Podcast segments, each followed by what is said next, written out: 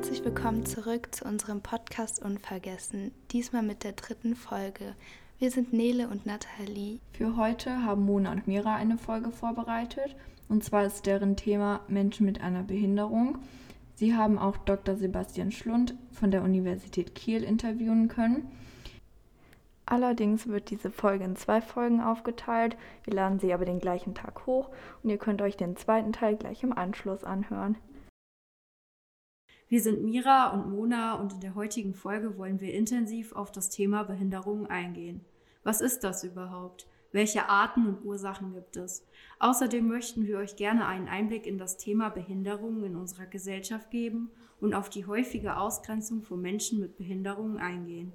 Wir wollen den Unterschied zwischen Behinderungen und Schwerbehinderung erklären und haben zum Abschluss ein Interview mit Herrn Sebastian Schlund von der Christian-Albrechts-Universität Kiel vorbereitet. Einer seiner Forschungsschwerpunkte bezieht sich auf Disability History. Aber kommen wir erstmal zu der Frage, was sind Behinderungen eigentlich? Es gibt viele Definitionen von Behinderungen und jeder Mensch definiert Behinderung anders.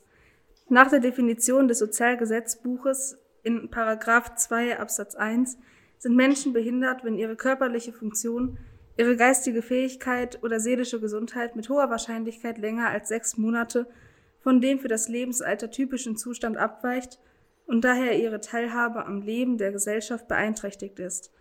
Dieser Definition nach muss ein Mensch also erst eine Erschwerung der unmittelbaren Lebensverrichtung oder der Teilhabe am Leben in der Gesellschaft nachweisen können, damit man von einer Behinderung sprechen kann. Nach wissenschaftlichen Erkenntnissen ist die Behinderung eines Menschen nicht einfach der Ausfall oder die Schädigung bestimmter Funktionen. Seit 2001 unterscheidet die WHO im Zusammenhang mit Behinderung fünf Dimensionen, und zwar Körperfunktionen, Körperstrukturen, Aktivitäten der Person, Partizipation in der Gesellschaft sowie Umweltfaktoren. Darüber hinaus gibt es mehrere Arten von Behinderungen, die wir euch gerne erklären möchten. Die Behinderungen unterscheiden sich in ihrer Art und Herkunft. Es gibt verschiedene Arten, wie zum Beispiel die körperliche Behinderung. Bei einer körperlichen Behinderung handelt es sich um eine starke physische Einschränkung. Es gibt mehrere Ursachen für körperliche Behinderungen, zum Beispiel Hydrocephalus, Klumpfüße, Kinderlähmung oder auch Schäden an den Knochen. Hydrocephalus bedeutet auf Deutsch gesagt Wasserkopf und ist die Folge einer Überproduktion oder Abflussbehinderung der Hirnflüssigkeit. Körperliche Behinderungen zählen zu den häufigsten Behinderungen und können sogar weitere Behinderungen hervorrufen. Des Weiteren gibt es noch die geistige Behinderung. Eine geistige Behinderung ist eine Einschränkung der kognitiven Fähigkeiten. Unter kognitiven Fähigkeiten versteht man die Aufmerksamkeit, das Denken, die Erinnerung, die Konzentration, das Lernen, die Motivation und die Wahrnehmung. Die häufigste geistige Behinderung ist das Down-Syndrom. Das Down-Syndrom ist ein angeborenes Zusammentreffen einer geistigen Behinderung und einer körperlichen Fehlbildung. Die Ursache liegt in einem Fehler an den Erbanlagen des Betroffenen. Hier ist das Chromosom 21 oder Teile davon dreifach statt doppelt vorhanden. Die Ursachen von geistigen Behinderungen sind meistens Kopfverletzungen oder eine Alkoholembryopathie. Unter dem Begriff Alkoholembryopathie versteht man eine Reihe vorgeburtlich entstandener Schädigungen eines Kindes durch von der schwangeren Mutter aufgenommenen Alkohol. Zudem gibt es noch die psychische Behinderung. Bei einer psychischen Behinderung spricht man auch von einer seelischen Behinderung. Bei diesen Krankheiten werden meistens die Gedanken, Gefühle, Verhaltensweisen und das Handeln einer Person beeinflusst. Die häufigste psychische Behinderung ist ADHS. Hier handelt es sich um eine Aufmerksamkeitsdefizit-Hyperaktivitätsstörung. Es wird auch oft als Zappel-Philipp-Syndrom bezeichnet, da die häufigsten drei Symptome Hyperaktivität, Unaufmerksamkeit und Impulsivität sind. Bei den Ursachen von psychischen Behinderungen handelt es sich meistens um Funktionsstörungen des Gehirns oder psychische Traumata. Bei ADHS kann beispielsweise auch ein genetischer Grund vorliegen. Zusätzlich gibt es noch sprachliche Behinderungen. Menschen mit Sprachbehinderungen haben Schwierigkeiten, mit anderen Menschen zu kommunizieren. Sie können angeboren sein oder durch Unfälle entstehen. Eher selten kommt es zu Sinnesbehinderungen. Unter Sinnesbehinderungen versteht man Hör- und Sehbehinderungen wie Blindheit, Fehlsichtigkeit, Gehörlosigkeit, Schwerhörigkeit und Taubblindheit. Ebenfalls gibt es eine sogenannte Lernbehinderung.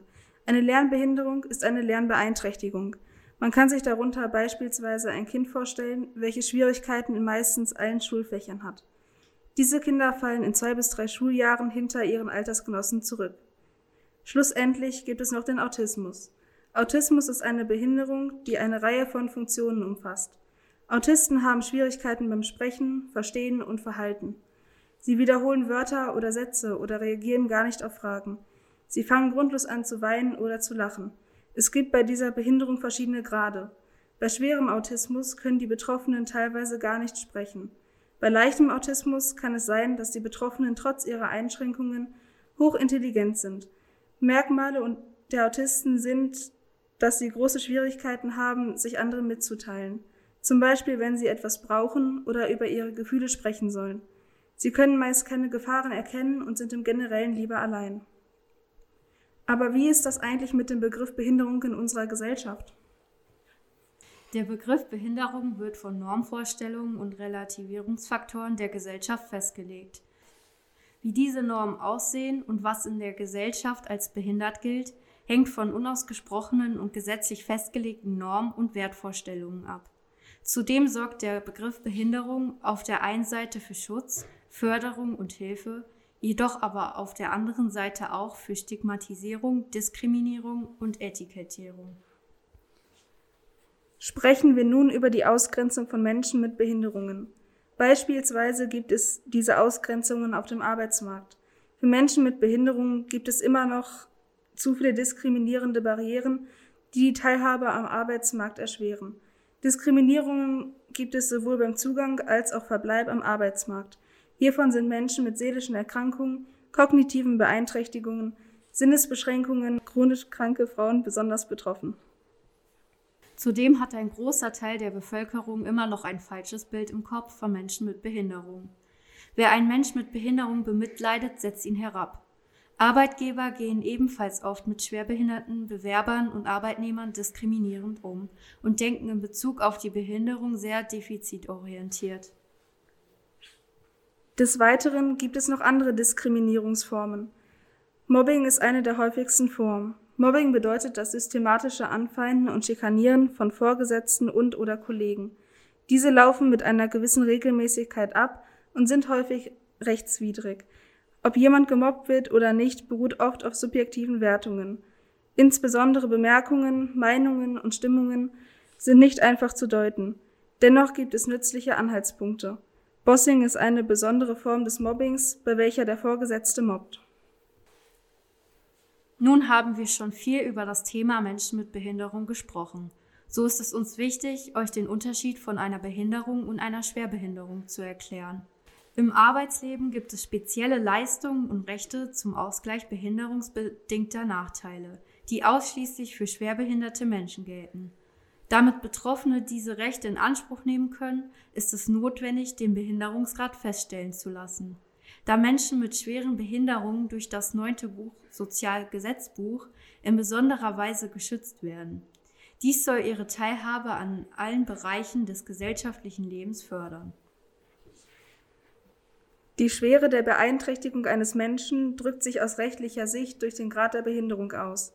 Dieser Behinderungsgrad wird durch eine Skala von 20 bis 100, die in Zehnergraden gestuft wird, bestimmt. Als Behinderung gilt eine Auswirkung einer Funktionsbeeinträchtigung dann, wenn sie mindestens einen Behinderungsgrad von 20 hat. Wenn der Wert 50 übersteigt, wird davon ausgegangen, dass Menschen bei der Teilhabe am Leben sowie der Gesellschaft stark eingeschränkt werden. Deshalb wird ihnen die Schwerbehinderteneigenschaft zuerkannt, sofern ihr Wohnen und gewöhnlicher Aufenthaltsort Deutschland ist oder sie sich dort in einem Beschäftigungsverhältnis befinden. Menschen, bei denen ein Behinderungsgrad von mehr als 30 und weniger als 50 festgestellt wurde, können sich durch einen Antrag mit schwerbehinderten Menschen gleichstellen lassen. Kommen wir nun zu dem Interview mit Dr. Sebastian Schlund von der Christian-Albrechts-Universität in Kiel. Das war's mit dem ersten Teil. Im zweiten Teil könnt ihr euch ein Experteninterview anhören mit Dr. Sebastian Schlund. Wir wünschen euch viel Spaß dabei und bis zum nächsten Mal.